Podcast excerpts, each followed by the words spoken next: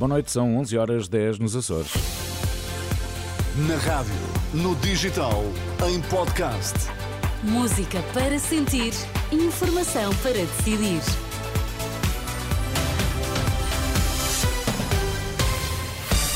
Vai começar daqui a instantes a edição da noite, mas Pedro Queiro, primeiro vamos às notícias em destaque. O PAN Madeira retira a confiança política a Miguel Albuquerque e só mantém o acordo que suporta o governo regional se houver novo presidente. José Sócrates garante que vai recorrer da decisão do Tribunal da Relação, anunciado hoje. O PAN retira a confiança política a Miguel Albuquerque, ouvida pela Renascença Inês Sousa Real, a líder do partido, acompanha a decisão do PAN Madeira, na sequência do caso de justiça que envolve o líder do governo regional, e afirma que Miguel Albuquerque não tem condições para continuar no cargo. Eh, nós entendemos que, face à luz dos novos factos, nomeadamente quer a Constituição como arguído, quer os factos que, entretanto, vieram ao conhecimento público, não estão reunidas as condições políticas eh, para a continuidade de Miguel Albuquerque enquanto presidente do governo regional da Madeira. Eh, isto, evidentemente, salvaguardando o princípio da presunção da inocência, mas seja pela manutenção da credibilidade da instituição, seja também pela salvaguarda do próprio, eh, entendemos que não, não estão reunidas essas condições e já foi solicitada uma reunião de urgência da nossa Comissão Política Nacional para que também os pressupostos, quer do acordo, quer as consequências políticas de toda esta situação que se está a viver na Madeira, eh, possam ser discutidas em, em sede própria. O PAN sugere ao PSD que encontre outro nome para ficar à frente do Governo Regional da Madeira. Inês Sousa Real diz que só assim mantém o apoio de incidência parlamentar no arquipélago, ou seja, o acordo que viabilizou o atual Governo Regional saindo Miguel Albuquerque e sendo apresentada uma nova pessoa para a liderança do Governo Regional da Madeira. E, portanto, aquilo que efetivamente já tínhamos dito e também já tinha sido posto em cima da mesa, a possibilidade de Miguel Albuquerque se demitir e se afastar uh, do lugar, uh, com evidentemente a ressalva de todo aquilo que pode ser o princípio da, da de inocência, é fundamental que se consiga não só que a Justiça cumpra com o seu papel, mas que seja restabelecida a confiança dos madeirenses e dos postos sentenses na instituição que é também a Presidência uh, Regional Regional da Madeira e, o, e do Governo Regional da Madeira. Inês Sousa Real, em declarações eh, à jornalista Susana Madureira Martins. Entretanto, segundo avança a SIC Notícias, o Chega deverá apresentar uma moção de censura ao Governo Regional da Madeira. A decisão terá sido tomada numa reunião hoje entre André Ventura e o líder regional do partido, mas o anúncio oficial só deverá ser feito na próxima semana. José Sócrates garante que vai recorrer da decisão anunciada esta tarde pelo Tribunal da Relação de Lisboa, que contraria a esmagadora maioria das decisões do juiz Ivo Rosa e determina que o antigo Primeiro-Ministro seja julgado por 22 crimes, incluindo três de corrupção. É o tema do dia, por isso vai ser destaque já daqui a pouco na edição da noite. No altura em que se mantém elevada afluência aos hospitais por causa dos vírus respiratórios, ouviram-se hoje alertas de vários eh, especialistas.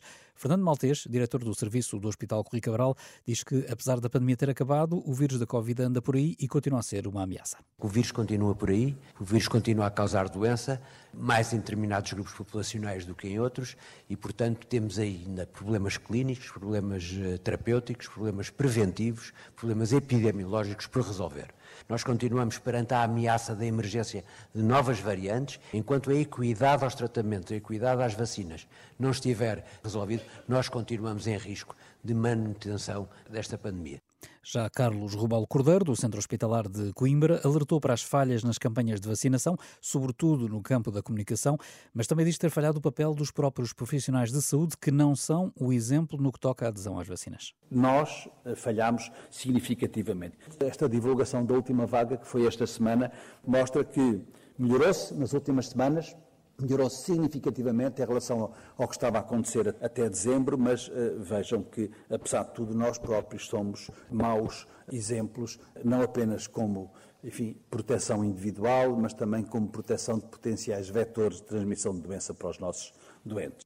Alertas deixados nas jornadas de atualização em doenças infecciosas do Hospital Corri Cabral que decorreram em Lisboa e em que esteve presente Graça Freitas, antiga diretora-geral da Saúde, avisou que ainda falta fazer uma reflexão depois da Covid sobre o que se aprendeu e qual deve ser a estratégia para o futuro.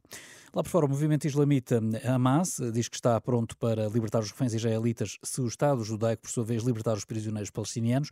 A informação é avançada pelas agências internacionais que citam um membro da organização. Do lado de Tel Aviv, por enquanto, não se conhece uma reação. Nos números divulgados hoje pelo Ministério da Saúde de Gaza, que é controlado pelo Hamas, indicam que 25.900 palestinianos foram mortos em Gaza desde o dia 7 de outubro, outros 64.100 ficaram feridos. Já a seguir, edição da noite. Edição da noite.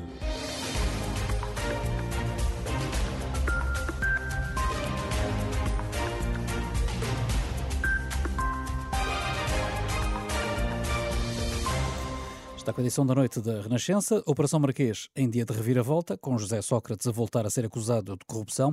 O Tribunal da Relação de Lisboa recuperou quase na íntegra a acusação do Ministério Público e as acusações que tinham sido arquivadas pelo juiz Ivo Rosa na decisão instrutória do caso. Ouvido pela Renascença, Adão Carvalho, o presidente do Sindicato dos Magistrados do Ministério Público, diz encarar a notícia como algo normal nos processos judiciais. Com muita serenidade. Eh, quem está há uns anos no sistema de justiça sabe que isto é normalidade dos processos. Há decisões que não são definitivas, que estão numa fase que ainda não é definitiva, como é o caso, a decisão instrutória, há possibilidade de recurso.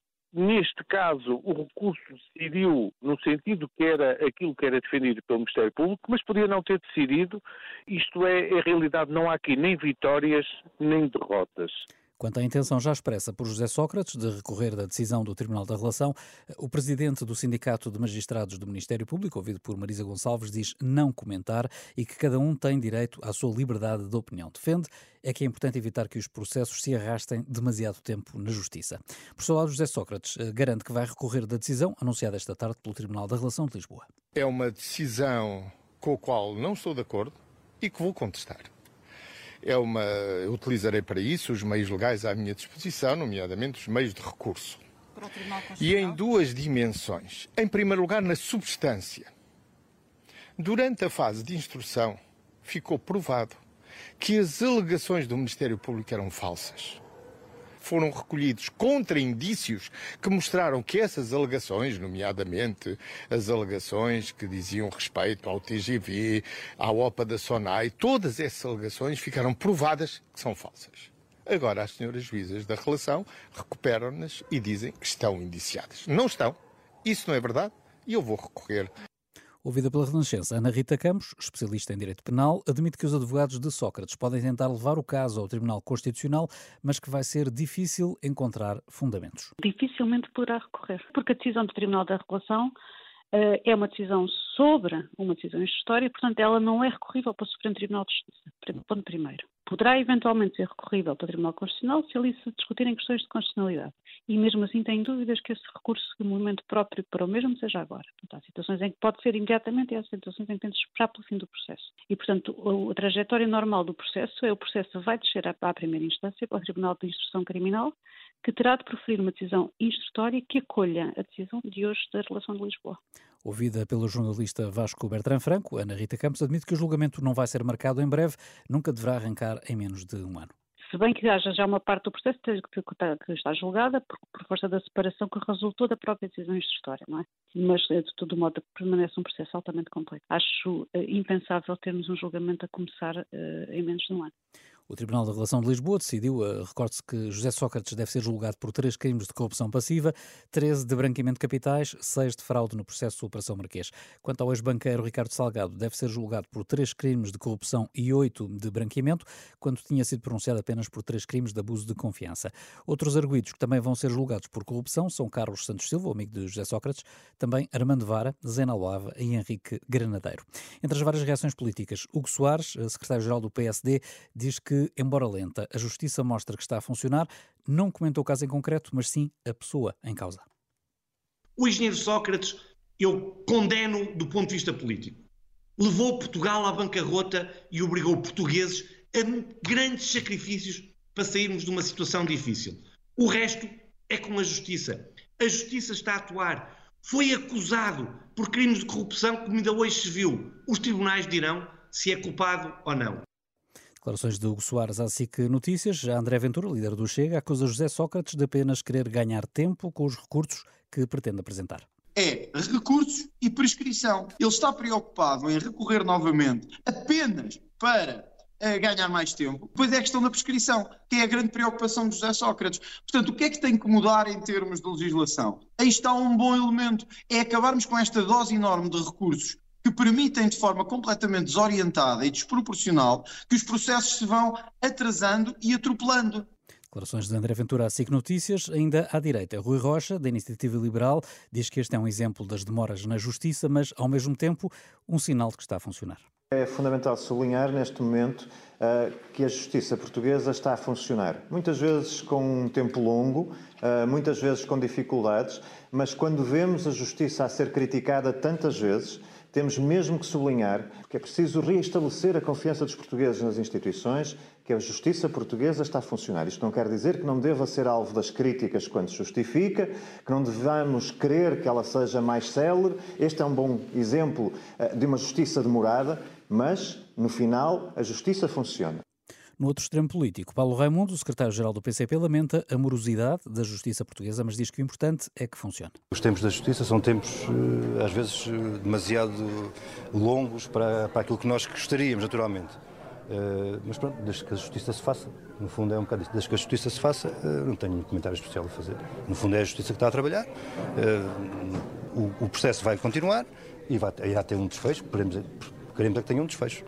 Declarações de Paulo Raimundo esta tarde aos eh, jornalistas. Por seu lado, Mariana Mortágua, líder do Bloco de Esquerda, pede que seja feita justiça com a brevidade possível. É muito importante agora que se faça justiça e que este julgamento aconteça e que chegue a conclusões o mais rapidamente possível, porque o país não pode ficar com esta sensação que existia uma economia de conluio que envolvia a banca, poderes políticos, os donos disto tudo, na verdade, e que depois nada aconteceu. Mariana Mortágua, da ouvida pela RTP3, no dia em que as três juízas da relação vieram dar uma boa parte de razão ao Ministério Público nas várias acusações que tinha levantado contra José Sócrates, que já disse que vai recorrer então para instâncias superiores. Entretanto, a perspectiva é de um julgamento daqui a não menos de um ano. Edição da noite.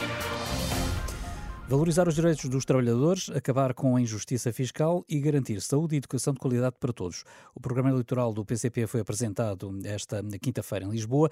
50 anos depois da Revolução, o secretário-geral do partido diz que o documento é inspirado no espírito de Abril. Há propostas repetentes, como a nacionalização da Aeroportos e a criação de 100 mil vagas em creches gratuitas até 2028, mas também há novidades, nomeadamente nas reformas e na habitação. Alexandre Abrantes Neves. Perto de 100 páginas de programa eleitoral, mas as propostas novas são poucas. A grande novidade é mesmo na idade da reforma. Reformados e pensionistas merecem uma vida melhor.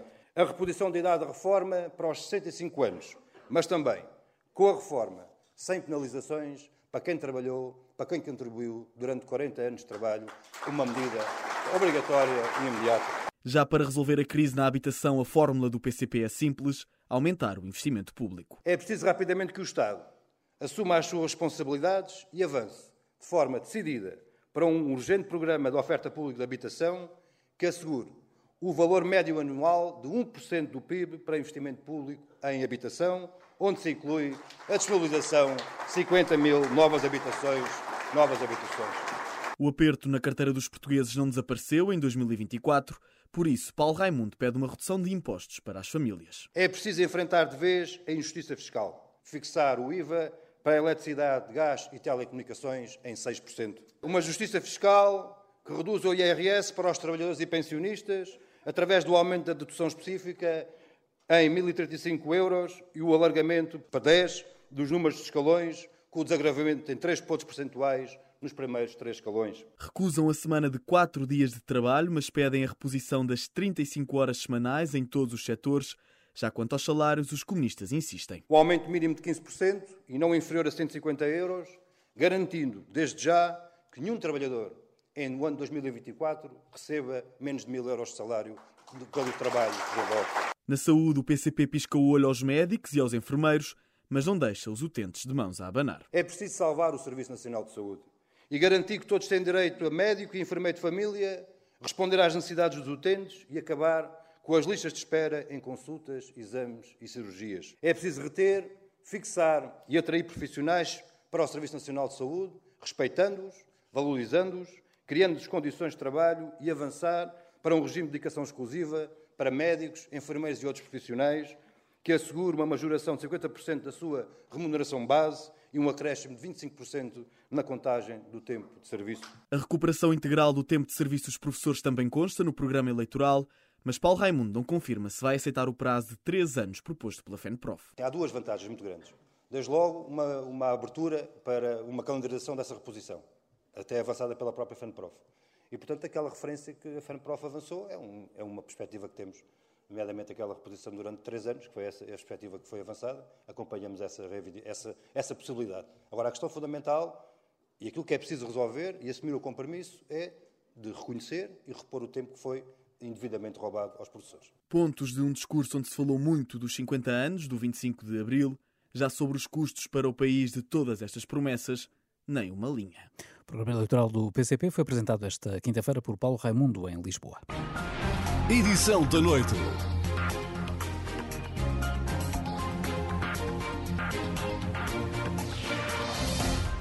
Bem-vindos ao Hora da Verdade. O nosso convidado desta semana é Luís Góis Pinheiro, presidente da AIMA, a Agência para a Integração, Migrações e Asilo, criada a 29 de outubro do ano passado, na sequência da extinção do CEF e do Alto Comissariado para as Migrações. Eu sou a Ana Catarina André e comigo tenho a jornalista do público, Ana Dias Cordeiro. Muito obrigada desde já por ter uh, aceitado o nosso convite. Em quase três meses de existência da AIMA e de extinção do CEF, multiplicam-se os problemas com a substituição de inspectores do CEF nas fronteiras por agentes da PSP e da GNR, sem experiência neste tipo de missão, demoras na concessão de autorizações. O, o que é que não está a correr bem uh, neste processo de criação da AIMA?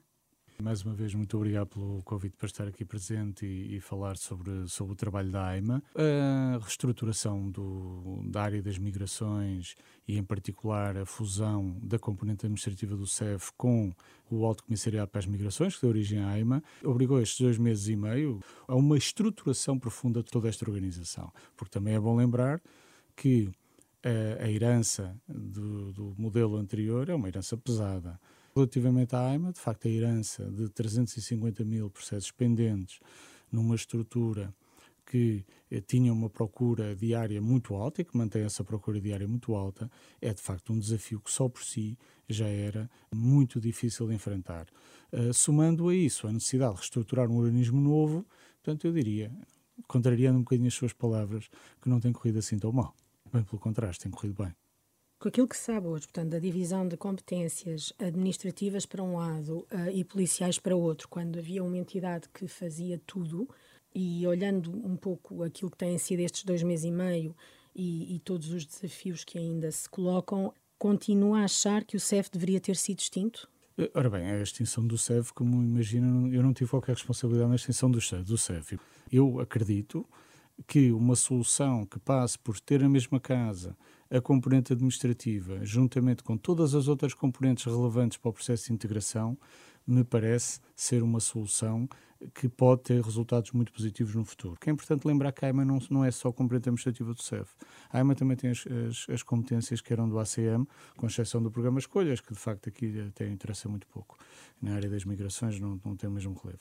E, portanto, é importante ter em conta que hoje em dia, e é isso que temos vindo a fazer com uh, a criação de equipas mistas de pessoas que trabalhavam no CEF e que trabalhavam no ACM, nos balcões de atendimento, fundindo essas equipas e criando condições, porque as atribuições da AIMA, que são muito mais amplas do que eram as do CEF em matéria de integração, possam ser aplicadas de forma plena no momento do atendimento, quando as pessoas procuram a uh, documentação. Ainda que durante muito tempo, leio pelas suas palavras, possa haver aqui um conjunto de processos que se arrastem, que demorem mais tempo, no, no sentido de adensar os problemas que já vinham tempo. de trás. Eu digo, não é mais tempo, eu digo é que o 350 mil processos pendentes é mais do que o CEF conseguiria despachar num ano se tivesse um ano sem receber mais processos. Com uma dimensão destas de dependência, naturalmente que o serviço nasce pressionado e que a percepção das pessoas é de que as coisas não funcionam de forma perfeita, nem se resolve num ano. E por isso, desde a primeira hora, dissemos que precisávamos de um ano e meio para resolver este, este problema. Desde a primeira hora que identificámos que dificilmente resolveríamos isso apenas com mais recursos humanos e de uma forma e trabalhando exatamente da mesma forma que se trabalhava antes.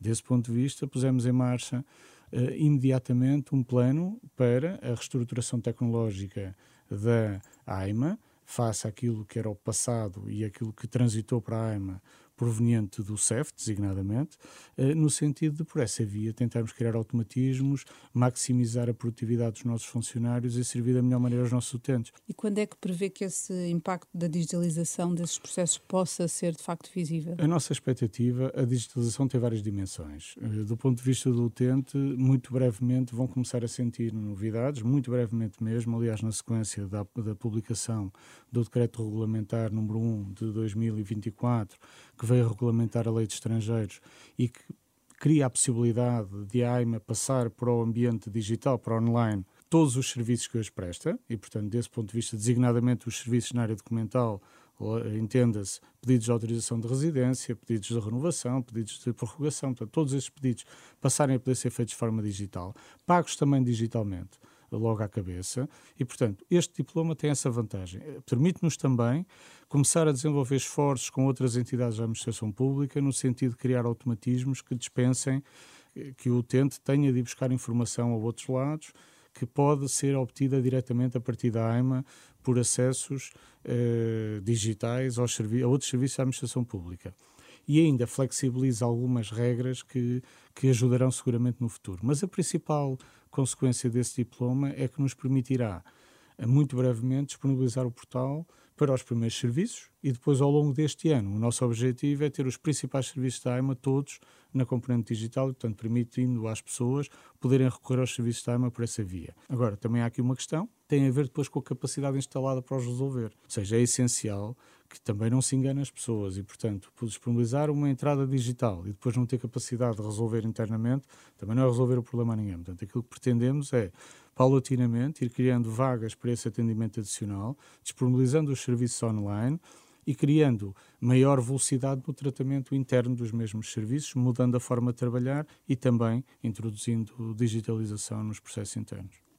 Uh, um exemplo muito concreto das uh, dificuldades previsíveis na altura da extinção do CEF era o acesso às bases de dados com informação confidencial de migrantes, portanto, pessoas que chegavam ou por requerer asilo ou por, uh, portanto, candidatarem-se a uma autorização de residência e que os inspectores do CEF podiam consultar. para avaliar se de facto estas pessoas estavam em condições de entrar no, no território português. E, portanto, os funcionários da AIMA não têm acesso, e isto, uh, eu, no início, uh, tornou, enfim, foi uma das questões que se falaram muito para que, que, que tornaria o processo muito mais complexo e até suscetível de falhas de segurança. O acesso aos sistemas é feito automaticamente e, não havendo nenhuma questão, nenhum dado relevante nos sistemas, a resposta é imediata. Quando há alguma uh, informação no sistema que não tem que necessariamente ser negativa ou que obste ao processo, mas tem que ser analisada individualmente, é, é, feita uma comunicação com o CFE que faz essa informação, portanto, e que, e que analisa e que responde. Não encontro grande, grande perturbação, porque já antes, já antes os funcionários que tramitavam também, na verdade, não eram os que faziam as consultas, porque quem tinha que fazer as consultas eram os inspectores que normalmente não estavam no atendimento e, portanto, é, é uma questão de organização.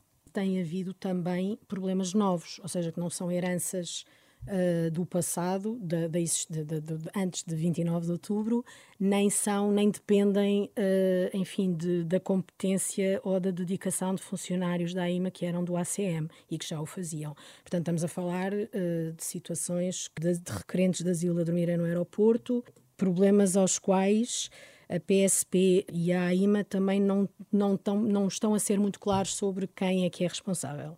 No que se passa no aeroporto é que a lei prevê que quando uh, um cidadão que uh, é retido na fronteira pede asilo, ou por simplesmente um cidadão que pede asilo, que permaneça e que não tem condições para entrar em território nacional, tem que aguardar na área internacional uma resposta uh, da AIMA sobre a admissibilidade ou não do pedido. Para esse efeito, a lei estabelece um prazo de sete dias para a AIMA se pronunciar. Desde o início percebemos que esses sete dias, que sendo cumpridos nos permitia garantir que cumpríamos a lei, poderiam deixar as pessoas numa situação de espera desnecessária, com tempo desnecessário. Portanto, o que é que fizemos? Desde a primeira hora, investimos de forma muito significativa no atendimento no aeroporto para garantir a redução muito significativa dos tempos que demoramos a tomar uma decisão e neste momento as decisões são em regra inferior a três dias.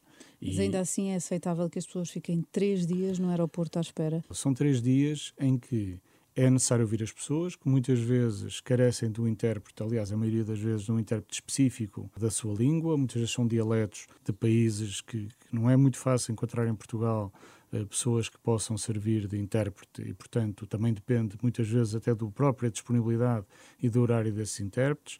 E implica a entrevista, implica a decisão, decisão essa que é emitida pelo Conselho Diretivo da AIMA e volto a lembrar que ainda assim está a ser emitida em menos de três dias. Quanto ao, às condições de alojamento, há pouco que, que a AIMA possa fazer, a não ser de facto procurar, tentar que elas vão melhorando eh, por razões que não têm a ver exclusivamente com estes cidadãos, que são na verdade muito poucos os que lá se acumulam a aguardar uma resposta da AIMA. A maior parte das pessoas que se encontram no aeroporto a aguardar uma decisão sobre o seu pedido de asilo, que também não são todas as que lá estão, uh, são cidadãos que estão a aguardar uma decisão judicial porque impugnaram a decisão da AIMA. E, portanto, e, e essa é provavelmente a principal razão porque há uma saturação do, do, estabelecimento gerido pela PS, poderia servir para esse alojamento, o estabelecimento equiparado a centro de alojamento temporário do ESIT, que está uh, por duas razões. Por um lado, porque também são lá alojados as pessoas que pura e simplesmente são paradas na fronteira enquanto aguardam o voo de regresso e que não pediram asilo. Todas as pessoas que reagem judicialmente com todo o direito perante uma decisão da AIMA têm que aguardar a decisão judicial, que é, como imaginam, muito mais demorada do que a decisão da AIMA. Estou convencido que, se fosse possível as pessoas terem apenas de, de aguardar um máximo de três dias no aeroporto que haveria mas, condições de alojamento essa, já hoje essa, em condições para todas. A pergunta é se é aceitável e quem é que responde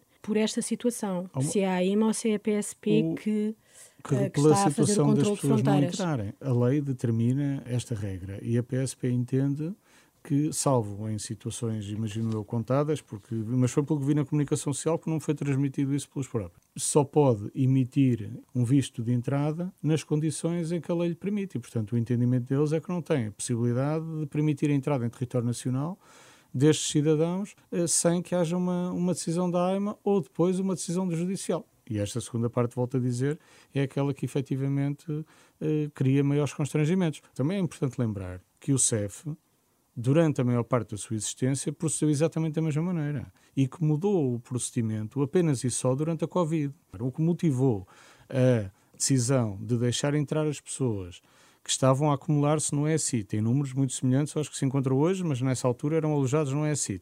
A decisão de os deixar entrar em território nacional foram questões relacionadas com a saúde pública.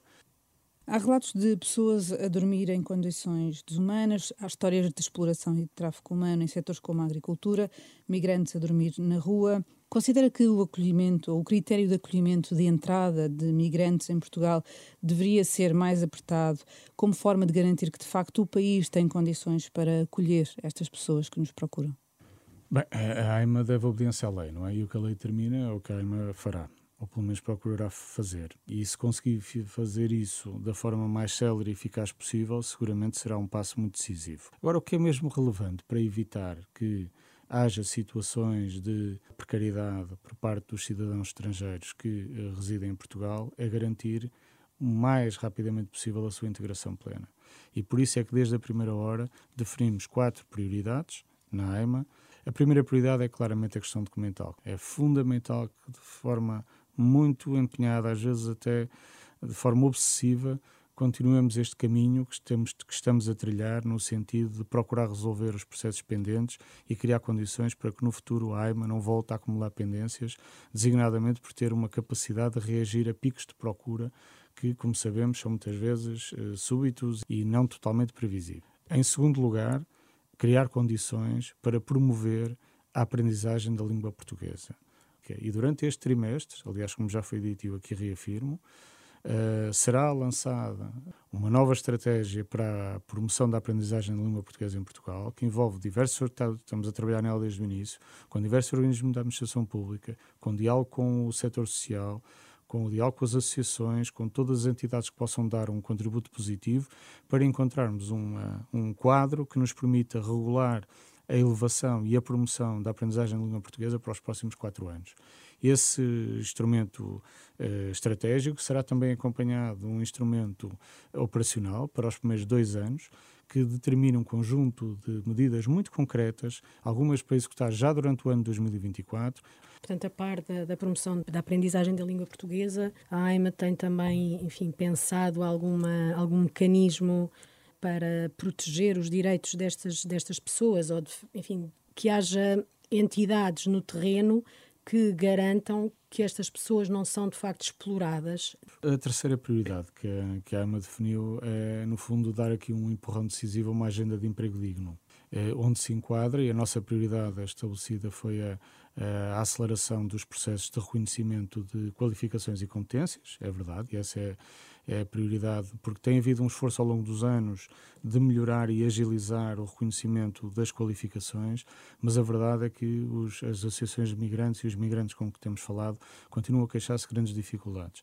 Achamos que é essencial, tendo em conta o volume muito significativo de migrantes que temos hoje em dia, que são qualificados e que estão em funções sobre, eh, em, para as quais são sobrequalificados, provavelmente tornam-se menos produtivos, acrescentam menos à nossa economia, quando poderiam estar a fazer mais. E, finalmente, eu sei que não tem a ver com a sua pergunta, mas tem a ver também com os refugiados, que é a nossa última prioridade e, e desse ponto de vista estamos a trabalhar no sentido com as autarquias locais, no sentido de criarmos uma rede de centros de acolhimento que vamos procurar, no, aliás, o primeiro que já foi, assim, assinámos o protocolo em Alcácer do Sal, já prevê isso, com o envolvimento da Associação Empresarial da, da região de Viseu, com o objetivo exatamente de garantir que conseguimos criar, por assim dizer, clusters de estes centros de acolhimento que possam, desde a primeira hora, em função das qualificações e das preferências dos, dos refugiados, mas também de alguns migrantes carecidos de apoio, possam ser deslocados para áreas em que possam maximizar a sua relação com o mercado de trabalho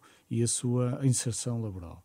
Voltando só um pouco atrás, na sua opinião, eh, a solução, ainda que temporária, não passa então por eh, alterar critérios de acolhimento e de entrada? Repare, a AIMA tem um princípio desde a primeira hora que também estabeleceu um princípio muito claro. É a AIMA dessa lei.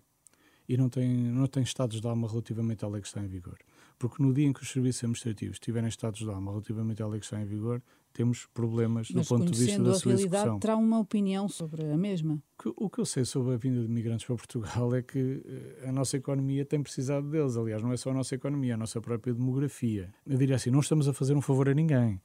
Só para se ter noção do que se passou com a demografia em Portugal, nós, no início de 2022, estávamos em segundo lugar na União Europeia, com o, país mais, o segundo país mais envelhecido da União Europeia.